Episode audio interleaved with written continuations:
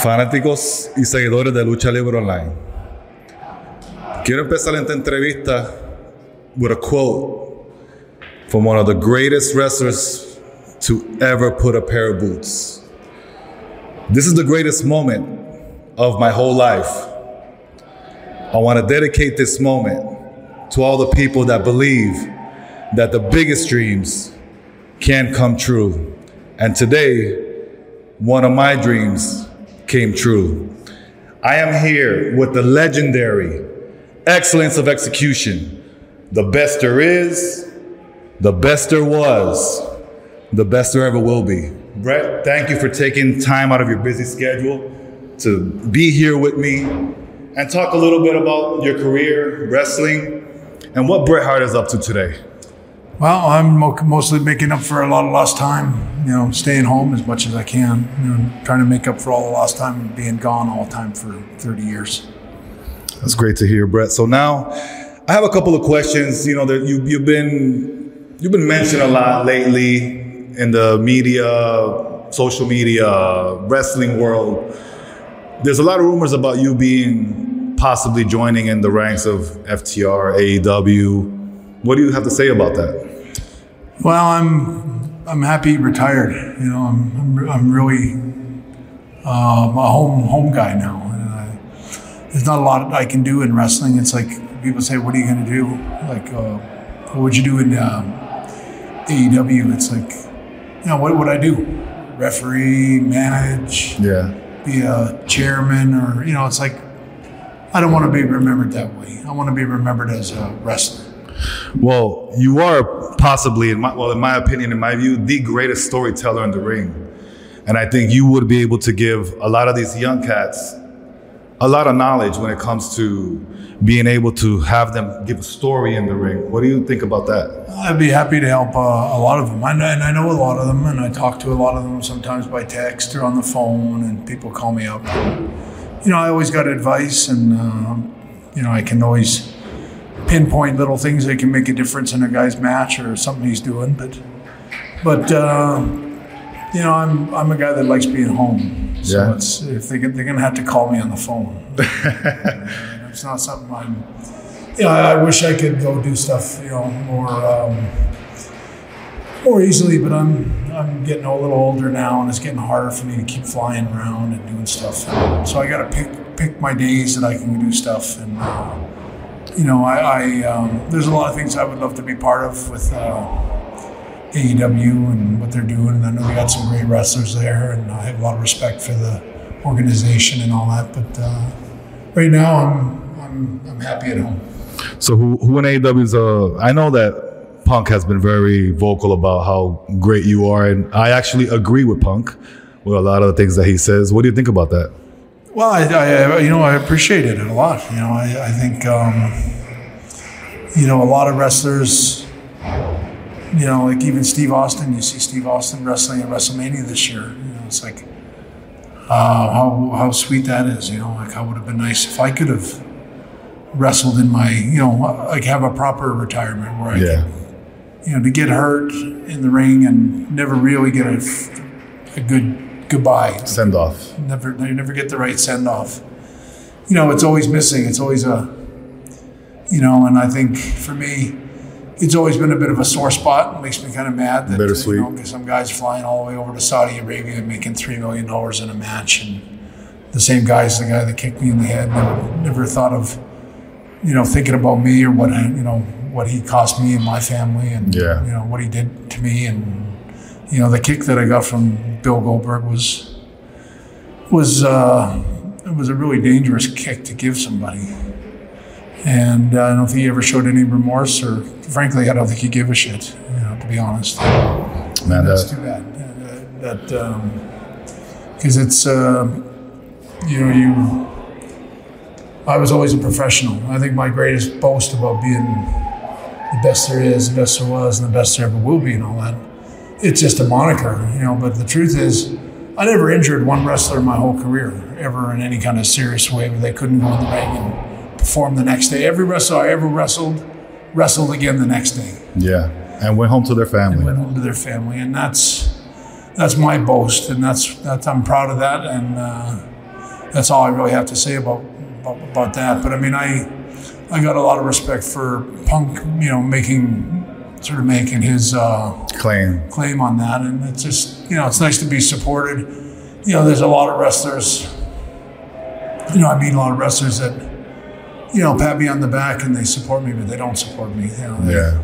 they they're more careful with their words and they're always you know um, you know looking to protect their own interests and stuff like that but which is the nature of the business but you know i um, you know i've always been a guy that's always been a good uh, mentor to the younger wrestlers in the dressing room all those years i was in wwe when i was the champion i took the time to help a lot of guys and give them advice and and always treated everybody on the card the same way I treat uh, the, the bigger names and stuff like that. I never played There's- favorites. There's a lot of stories where Edge has talked about how you helped them. The Rock has recently talked about how you you helped them grow when there was a lot of cliques in the locker room, and you would always like take care of the younger guys to make sure that they don't get bullied.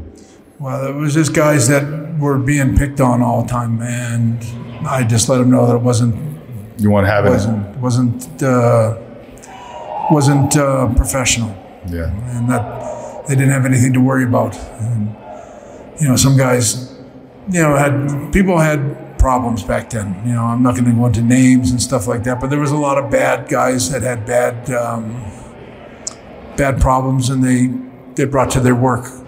They brought that to work every day, and it affected a lot of the younger guys that were around me in those days, even even myself. Like um, you know, the whole meltdown with Shawn Michaels and Yeah. WrestleMania or uh, the Survivor Series and the screw job and all that kind of stuff is is like history now. It's like people know about it, you know, and it's just for me, it's kind of funny to to have to put it all in perspective now. That um, you know, I just always stood up for what I believed in, and uh, you know, I, I, I wouldn't change anything I did back then. You know, I, I, stand true to my word of who I was, and I spoke the truth every day to all the people around me, and they, they were the ones that uh, lied to me and were dishonest to me, and you know, so I, I'm I'm proud of myself. I'm proud of my career. I'm proud of my fans. I'm proud of all the guys that work with me, and I appreciate any young wrestler that uh, goes out of his way to salute me or say something respectful to me. It means a lot to me. I'm, I'm so glad to hear that, bro, because you know you are the legend of legends in my eyes. You're the best there is, the best there was, best there ever will be. And there's never gonna be another Bret Hart ever again. But I have one simple question for you because I know you did do when you first started wrestling. You did wrestle in Puerto Rico, and you have a lot of big fan base in Latin America, Mexico, all over the world. But Latin America is a, are big is big on Bret Hart especially in Puerto Rico. How important was working when the start of your career in Puerto Rico to help you develop in what you became? No, it's, it's really um, pivotal, really um, monumental. What I learned in in Puerto Rico. You know, when I first started wrestling, I learned all the basic, you know, the falling, how to how to body slam, how to, you know, all the basics, basic stuff. But uh, when I flew to Puerto Rico and started wrestling, I remember it was a whole different thing, and I had to learn how to have fire and how to make a comeback and really explode and let myself go. The crowd, real different To from play the crowd, to look at the crowd and get them behind you. And, uh, you know, I never did anything like that. I was pretty shy. And, uh, you know, I remember those days. I remember it's like, okay, I'm going to go out and watch. I remember watching the first match and the second match. And I can't remember the wrestlers that I watched, but they were, they all had fire. They all had such intensity. And you know, I went out and I remember saying, "I'm just going to do what they did." And I, you know, I don't know if I was good as good as they were in the beginning or anything like that. But when I came, went back to Canada three months later, I was over that hard part. That was the hardest part to learn. Like that's the hardest part for any young wrestler, just to get to get that comfortable with that comeback, that that that all that fire, The fire. adrenaline, and all that. And I I learned that in Puerto Rico, and I took that home to Canada, and it was like instant. Instant, And then you kept that it was the hardest thing to learn, and I learned it really quick and really easy from all the Puerto Rican wrestlers. Taught me how to show fire and show uh, emotion and drama and fire. You know. Oh, that's awesome, Brett. So to wrap up, I have one simple question. We heard not too long ago that, and I know, and you, I know you mentioned this before. I think you mentioned it in one of your columns when you used to do the columns around 2005 in Canada, where you had a dream that you had Brock Lesnar in a headlock. I remember reading that, and then Brock, not too long ago, I think Natty was the one that mentioned that his dream opponent was actually you if he could have had a dream opponent. What do you think about that? Um, I think it was. I think it was somebody else besides Brock. Uh, I think it was. I want to think that might have been Kurt. Kurt. It was Kurt and Brock that you had mentioned because you had seen probably I the watched match them wrestling, which I thought was such a good match. in WrestleMania. the WrestleManias. But I remember having a dream, and I had Kurt Angle in a headlock. And I remember looking down, and I could remember, like in my dream, I'm going, "It's a dream. Yeah. Don't get all. It's a dream." And I'm gonna go, "No, this is real." And I was like, I had to stop, and I remember I said, "If it's a dream, look at look at Kurt's head." So I looked down at Kurt, Kurt Angle's head, and I remember I looked at his his head, Uh huh. and I remember going, "It's not a dream; it's real." And then I woke up, and it was a dream. And uh, I think I even told Kurt that story. I said I dreamed about wrestling, I, I, I remember reading it that you had wrote it. and um, you know, so it was true. And it was one of the only dreams I ever had in wrestling. I've only had maybe three dreams about wrestling in my, since I retired, but uh, that was one of them. And I don't know if it was uh, symbolic of anything that maybe I wished I could have wrestled Kurt. I wish I could have wrestled Brock Lesnar. I mean, I wish I could have wrestled Daniel Bryan. I wish I could have wrestled CM Punk. There's so many guys I wish I could have worked with, but uh, you know that'll be have to be for video games and stuff like that now. So let me let me give you one last question so we can wrap up because I know that we've been we've been here a long time. I don't want to take more of your time. One little Owen question that I have for you. Who for you would have been a dream opponent dream opponent for Owen Hart if he was around today?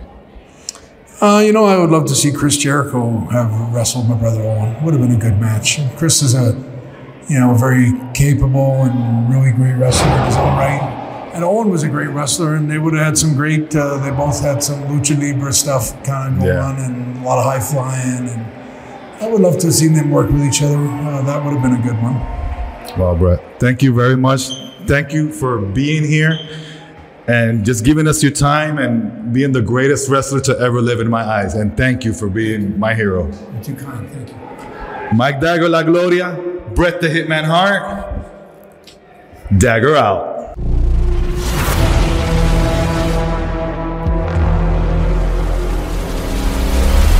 Bueno, recientemente, una persona que está aquí con nosotros, Mike, la Gloria, eh, entrevistó, yo creo que a uno de sus héroes desde, desde niño.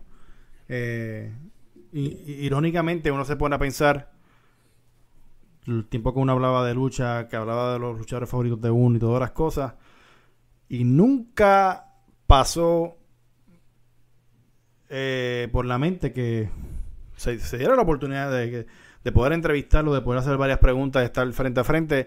Y Mike tuvo, eh, obviamente tuvo esa oportunidad y de verdad que fue un, fue un win para el equipo y, se siente ex- exagerado. Son muy pocas las personas que entienden eso cuando conoces, obviamente, a, a una- unas personas que tú admiras y, solamente fue un buen momento. Hay personas que conocen a la persona que admiran y fue un mal momento, pero este no fue el caso. Eh, Kevin vi, y también vio la entrevista, yo la vi. Antes que hable Mike, eh, Kevin, ¿qué opinas de, de- de- de lo que pudiste ver este, de tu hermano hablando con... con, con- Bueno, lo primero que yo pensé es que suerte tiene los que no se bañan. este, no, o sea, fue una muy. Esa no la pude haber hecho mejor yo. O sea, y, y para mí Brett significa muchísimo también. Yo siempre he dicho que eh, Hulk Hogan fue mi introducción a la lucha libre, pero la razón por que yo entré al negocio fue por él. Ujú. Y, y no, tremendo. Este, estoy sin palabras. Estoy las sin pre- palabras. Las preguntas... La, la- la- yo- a- Beta habló, habló muchísimo. O sea, no fue como que Mike le preguntaba algo y él contestaba ya, sino él... Sí, que él, estaba muy abierto. Esto, la- las preguntas obviamente fueron buenas porque si no Sí. hubiese dicho una contestación genérica, Sí. Y, y ya, o sea, ahí tú sabes cuando una entrevista es buena porque la persona no para de hablar. Te sintió cómodo. Y, y por más que tú quieras cortar la entrevista, si la entrevista es buena, tú tienes que aprovecharla, honestamente. Exacto. Y Literalmente. esa, fue, y esa fue una oportunidad que tú no puedes desperdiciar, porque No. él es una leyenda, él es bien respetado por la mayoría de las personas Sí, en el negocio. Y no, chacho, la bola botó del parque. en la madre. Mike, este que... Yo sé que fue un montón de digerir. Fue muchísimo, como que, ok, esto pasó. ¿Qué tienes que decir? Lo primero que tengo que decir es que tengo que agradecer a todas las personas involucradas para poder lograr que esto pasara. Con Ujú. Lucha Libre Online, Hugo, mi equipo de trabajo, Kevin Dagger, Albert Hernández. Porque eh, esto, esto no fue de la noche a la mañana y esto no fue algo que, que, que podía, podía haber sido posible en, en suceder, especialmente de la manera en que sucedió. Y era algo que yo cuando chamaco, que veía lucha libre, yo no logré ver a Bret Hart en vivo como luchador. No logré verlo luchar. Y tampoco estaba yo involucrado en algo como... Yo lo que llevo es, ahora voy por un año con Lucha Libre Online. Y cuando empezamos a hacer esto con Lucha Libre Online, Albert y yo, que fuimos los primeros que entramos, Yo le dije que se era la lo- meta. eh, la meta, Albert viene y me dice, ¿sabes que la meta es que tú entrevistas a Bret Hart?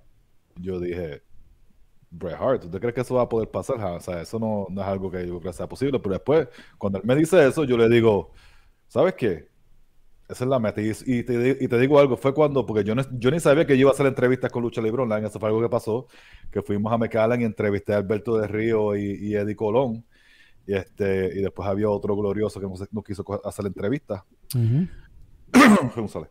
Este, y, y yo dije, wow, esto de la entrevista está cool, yo, yo quiero mejorarla en hacer esto. Y este, y vamos a ver qué pasa. Y fue como que poco a poco se viró la mente de la meta era entrevistar a Bret Hart. No sé cómo, cuándo, qué, ¿Dónde? dónde, pero va a suceder y lo, nos lo pusimos como meta y, y gracias a Dios sucedió. Sí.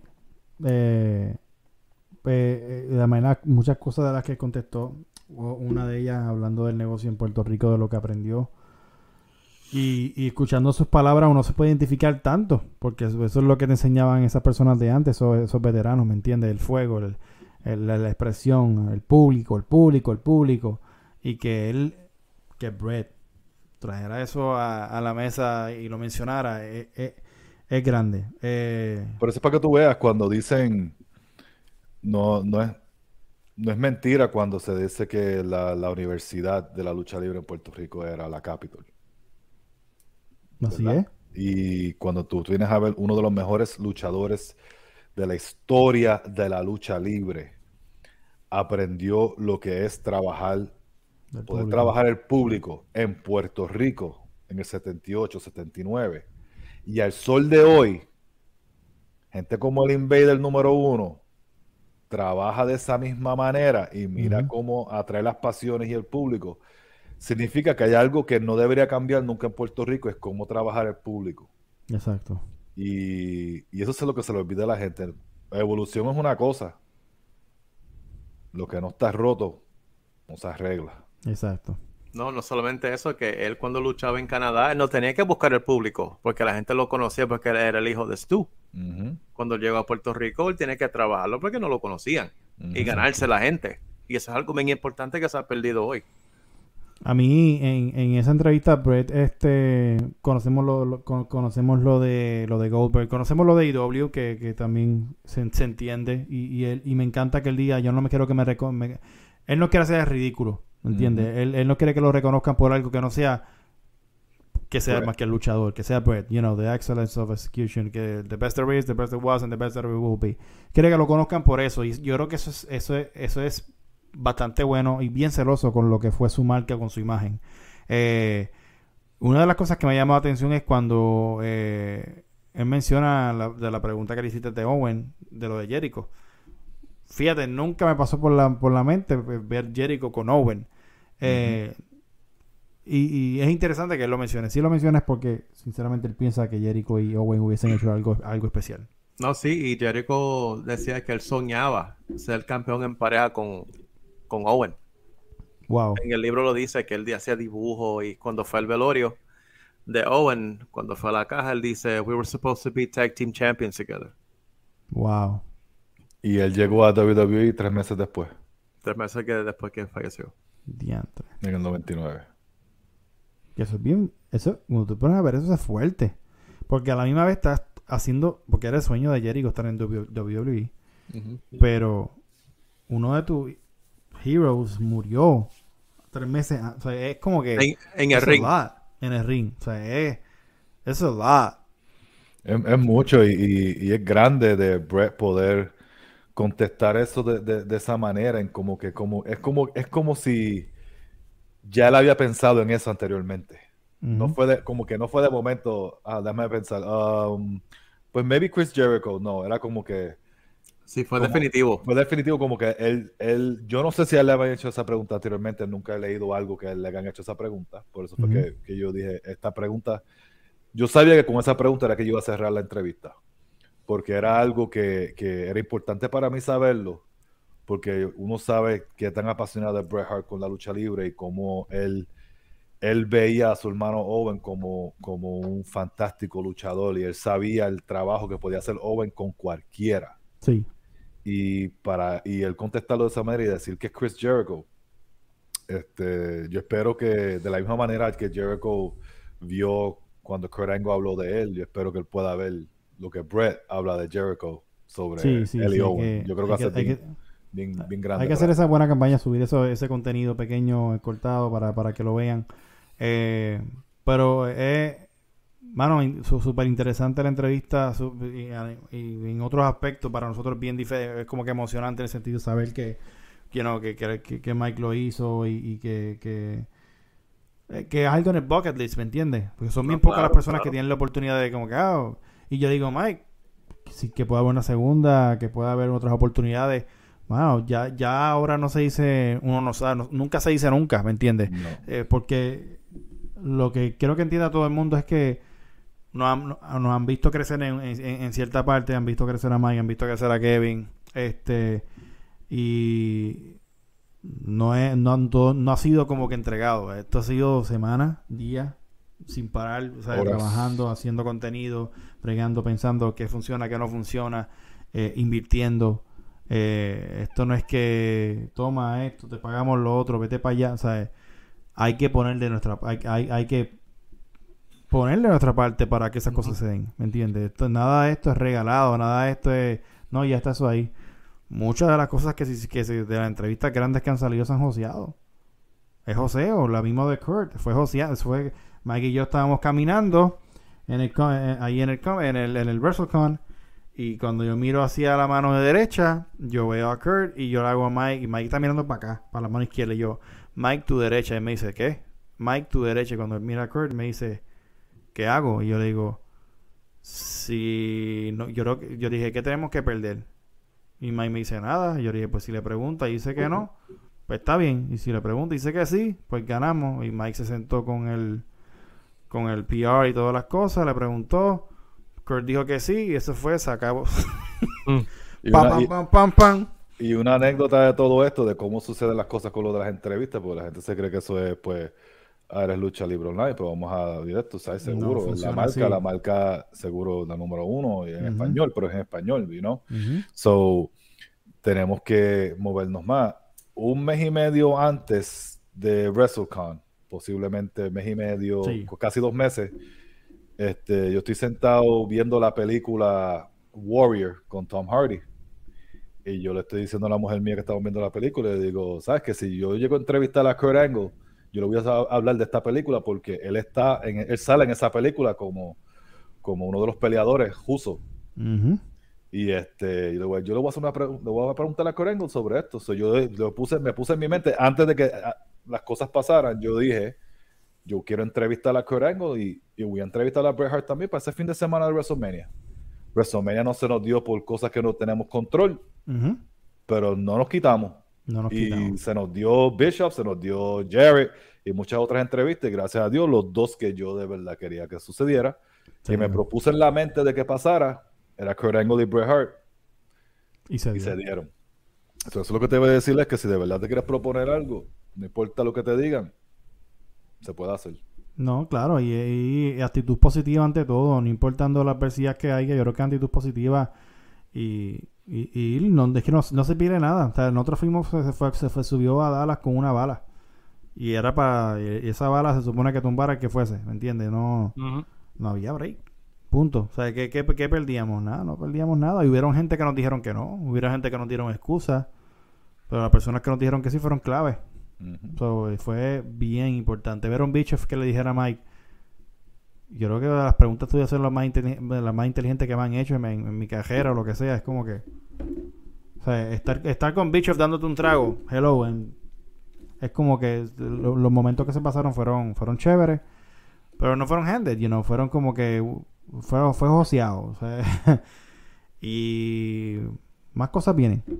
Eso es- es- esto, esto no fue como que, ah, ya lo hicimos, ¿no? Ahora es que entonces, oye, pues entonces, si esto empieza, So, so ¿qué más viene? pendiente, so pendiente aquí a Lucha Libre Online, pendiente a 100% Wrestling Podcast, que esto, esto todavía falta un mundo, queremos más entrevistas, queremos más cosas, queremos más darle más contenido y entretenimiento para ustedes, porque Sí. sinceramente esto es por ustedes, esto no es para Yep. nosotros. Así es, hermano. De verdad que sí. Pues, súper contento con el equipo. De mime que sean y me saquen por techo y de verdad no soporto que no saben lo que están diciendo. Como quiera les tengo algo de cariño. Así es. No, de verdad que sí. de- En la madre, en la madre, en la madre. Así que, mano, hay que seguir metiendo mano. Dímelo, Kevin, ¿dónde te consiguen, papá? En todas las redes sociales, Kevin Dagger PR y en Spotify bajo Alfa 40. Durísimo, dímelo, Mike. Escucha que, escucha que algún día el jefe tribal Se viene pronto, sabe, se viene pronto. va a venir. Se viene- Y a mí me consiguen a mí Instagram at MikeDagger84 Twitter at MikeDagger84 y en YouTube 100% Wrestling Podcast. Esa es la que hay. Me consiguen a mi Instagram como Albert Hernández PR. Recuerda muy bien, en el post, en todos los posts de Lucha Online, vas a encontrar lo que dice cafeluchalibronline.com. Fácil, entras ahí y está el de México, está el de Puerto Rico. Prueba lo que están buenísimos. Ya Mike lo dijo, están buenísimos. Que también están buenísimos. Así que ya tú sabes, se me cuida mi gente, los quiero. Suscríbete, dale like al contenido. Nos vemos. Bye.